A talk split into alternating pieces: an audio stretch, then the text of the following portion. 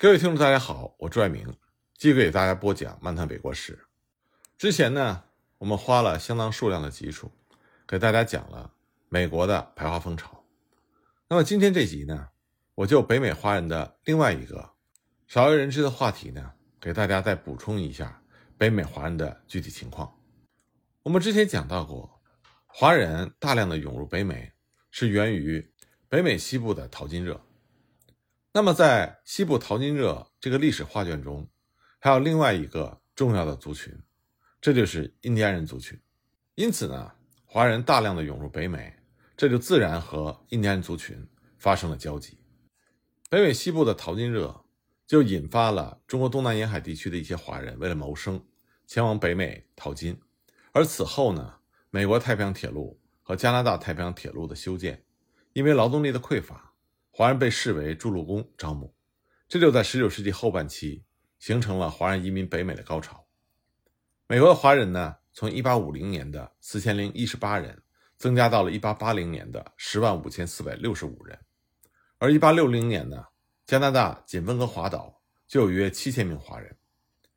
1881年到1885年，1万5000名华工，他们参与了加拿大太平洋铁路不列颠哥伦比亚段的修建。而十九世纪后半期呢，美加西部正处于殖民开发的蓬勃发展期，白人移民是这个进程中的主导族群，印第安人呢，则是被殖民者，基本上还处于渔猎游牧的状态，和华人一样，属于种族主义社会底层的弱势族群。从地理上来看呢，这个时期北美西部华人大多数分布在金矿地带和铁路沿线，不少都是毗邻或者是穿过。印第安人地区，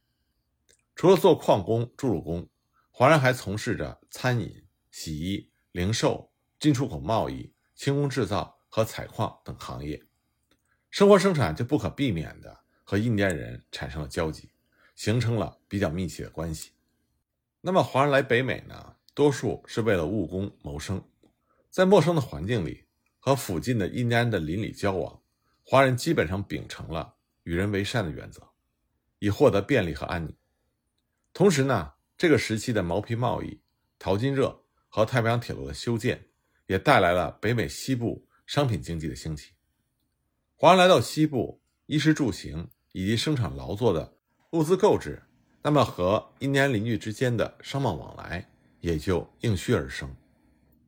在西部呢，有华人居民和华人的鱼竿公司购买印第安邻居的食用鱼，华人的洗衣店呢。也会从印第安人的手里购买木头烧水，也有印第安人到华人农场用鱼来换取大米和蔬菜。华人经营的店铺也经常有印第安人光顾，有的印第安人呢还把熊胆卖给华人药铺，或者到华人的诊所看病。为了鼓励印第安人改变游牧生活，加拿大政府当时还允许温哥华附近的华人租种马斯奎印第安人的土地。以便向其示范如何以农耕定居。可以说呢，双方这种互通有无的邻里商贸关系是北美西部殖民的产物。反过来呢，也为当地的商业注入了活力，在某种程度上改变了印第安邻居渔牧为主的传统生活方式。十九世纪后半期呢，北美西部在工业革命的促进下，正在由农业化转向工业化。工业化的发展就侵蚀了印第安人渔猎游牧为主的经济状态，而资本上的劣势、技术上的先天不足以及被歧视的地位，就让印第安人和华人一样，在资本主义市场中整体沦为劳动力的出卖者。在淘金热和太平洋铁路时代，两者一起做矿工和筑路工。那么，19世纪晚期，西部的鱼罐头、制衣制鞋等轻工业的兴起。一些华人和印第安人就随之参与其中。根据统计，1901年，旧金山阿拉斯加渔业包装协会下属的罐头厂雇佣了158名白人、1086名印第安人和2162名华工。不列颠哥伦比亚包装公司在弗雷泽河沿岸的六个罐头厂，最多的时候雇佣了1200名员工，其中多数是华人。还有三百名印第安人，这些华工呢，和印第安工友相互协作，比如在不列颠哥伦比亚的埃辛顿港的罐头厂，印第安男工负责捕鱼，华工杀鱼，印第安女工负责清洗和装罐，形成了配合流畅的流水线。当时在北美的华人绝大多数都是打工者，但是也有一部分是携资而来的华商。那么有一些华人在西部开发中通过创业致富，比如说1864年，华商陈林花了900美金在俄勒冈买了一处农场，之后呢投资采矿20年，赚了200万美金。1880年的时候，俄勒冈格兰特县有19个华人的采矿公司。当地呢，两百九十八名矿工中，就有二百二十个是为华人矿主打工的。在不列颠哥伦比亚维多利亚市，一八六二年的时候，有十一个华人公司成为当地的纳税大户，其中呢，一家叫做广利的公司，纳税额仅次于当地最大的殖民公司哈德逊湾公司。十九世纪九十年代，加拿大的维多利亚市。有华人商铺，大约是一百五十家，已经形成了相当规模的华商群。华人工商业的成长，就意味着对劳动力需求的增加。相对于华工，印第安人更为熟知当地的环境和语言。雇佣印第安人，华商就可以更加便利地了解当地的社会，和当地的部落建立起友好的联系，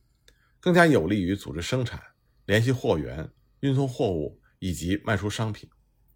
由此呢，早在淘金热的时候，华人矿主就曾经雇佣印第安人作为向导、运输工、矿工。此后呢，华商的店铺和家庭也偶尔出现印第安雇工的身影。尤其是19世纪末，一些印第安人受雇于华人种植园以及加工厂。1896年，亚利桑那皮纳尔河那里就有八个华人的蔬菜园，雇佣当地的阿帕奇印第安人种植土豆。洋葱、莴苣等等，每天的薪水呢是零点五到一美金。在西部鱼罐头加工业兴盛的时候，一些华人也会从白人的罐头厂承接代加工业务，雇佣很多印第安男女，甚至是白人。一八九七年，弗雷泽河沿岸有一名华商，通过从白人的鱼罐头厂承接代加工业务，获得了毛利四十二万八千七百三十六加元。其中呢，十七万八千六百四十加元作为工资付给了印第安雇工。一九零零年的时候，华人代工商每箱罐头平均可获取毛利一点零一美金，其中呢，二十五美分是给印第安雇工的。在这个雇佣的过程中，华人付出了资本，而印第安人付出了劳动。根据现有的史料，尚未发现有关两者雇佣纠纷的记载。所以我们可以看到，双方整体上是一种相互需要、较为平等的合作关系。另外一方面呢，这个时期到北美的华人几乎都是男性，遥远昂贵的旅行、凶险未知的前途，以及不想抛头露面的传统，就让女性家眷同行非常罕见。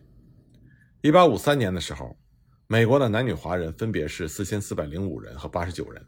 一八六八年。分别是四万五千八百八十七人和一千三百八十七人。一八九零年的时候，只有大约百分之五的华人是女性。一八八五年，加拿大男女华人分别是一万零九十九人和三百八十三人。而在这三百八十三个女性中，已婚者五十九人，妓女七十二人，未成年二百六十二人。性别比例如此悬殊，就使得华人内部的通婚概率非常的低。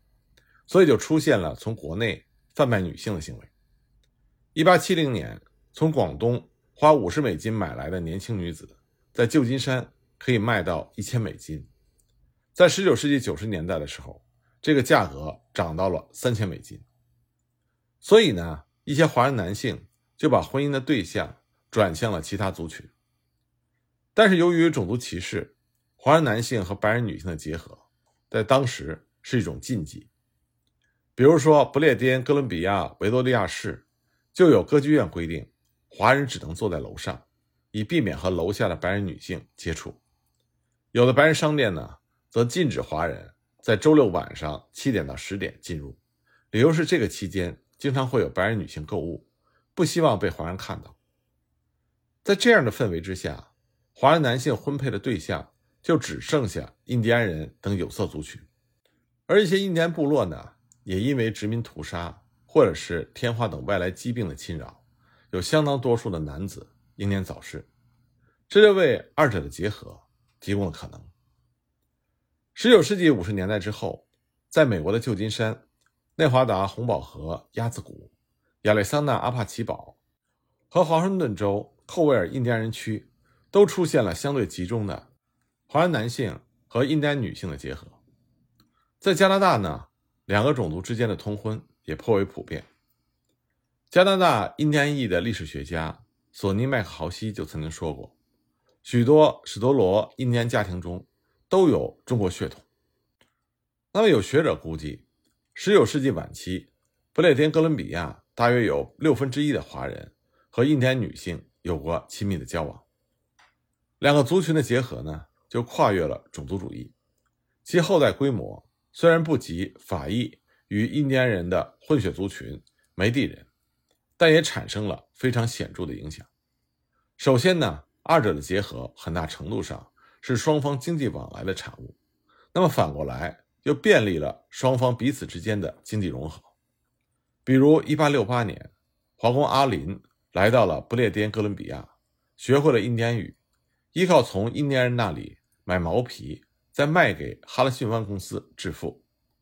在和印第安人交往过程中，又和印第安女子艾斯特约瑟成婚。成婚之后，夫妻两个人共同经营贸易，而两个族群之间的结合。也产生了文化上的互通，有的华人呢和印第安配偶一起接受了基督教，有的还放弃了母国的饮食和风俗，同时呢，也有华人把饮食风俗乃至汉语带进了印第安家庭，这就形成了中华文化和印第安文化的混合。十九世纪呢，卖酒给印第安人逐渐被列入了违法的行列。美国一八零二年印第安贸易和交往法的修正案。就禁止印第安人在毛皮贸易中饮酒。一八三二年，美国国会完全禁止卖酒给印第安人。一八七六年，加拿大的印第安法也做出了同样的限制。不过，因为有利可图，华人私下卖酒给印第安人的行为是屡禁不止。酗酒呢，导致了部分印第安人沉迷买醉，内部争吵和矛盾不断。为此呢，美加政府都是坚持打击。卖酒给印第安人的行为，因为违反禁令，1859年，爱达华州塞尔曼的两名华人被判罚金一百元，或者是入狱五天。1874年呢，内华达的两名华人也被判罚款五百元，或者服劳役二百五十天。同时，这个时候的美国，除了内华达州的拉斯维加斯之外，赌博也是非法的。1876年，加拿大的印第安法。也禁止印第安人赌博，但是华人伙同印第安人赌博时有发生。此外呢，这个时期北美西部华人的鸦片烟馆非常的多。一八七六年，仅旧金山华富中心区就有几百家。白人和印第安人这都是华人烟馆的常客。比如在当地以香港福星公司为代表的华人鸦片商，每年向美国政府交税三十万美金。一八八一年，旧金山政府为了抵制私卖鸦片泛滥，规定售卖鸦片必须持有执照。但是由于暴力，华人个人或者烟馆私卖鸦片给印第安人的案例，仍然是不时的在报纸上被报道。华人伙同印第安人热衷于酗酒、鸦片和赌博。从根本上来说呢，是因为这些多数从事苦闷乏味体力劳动的他们。需要有着消遣的渠道，来满足他们在娱乐、社交和情感上的需求。然而，作为交往融合的特殊方式，酗酒、鸦片和赌博，这也给北美族群关系画上了不光彩的一笔。这不仅污化了华人形象，造成了印第安人的经济上的损失，也在一定程度上扰乱了印第安人原有的生活方式，危害了当地的社会风气。那么，十九世纪后半期，随着欧美资本和多元化移民大举的西进，北美西部原来印第安人区绝大部分就被先后纳入了美加版图，印第安人原有的生存方式随着殖民开发难以为继，不得不在殖民地资本主义的压榨中求生。与之相比呢，华人和印第安人面临着类似的生存困境，在生产关系中同样被挤压到了最底层，这就不可避免地造成华人在生存空间上和印第安人形成矛盾和竞争。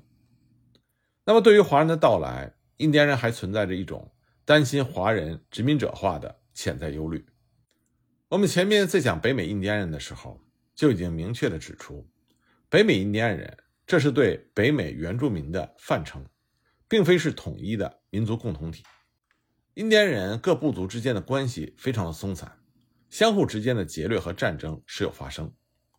华人刚到北美的时候，也经常成为印第安人劫掠的对象。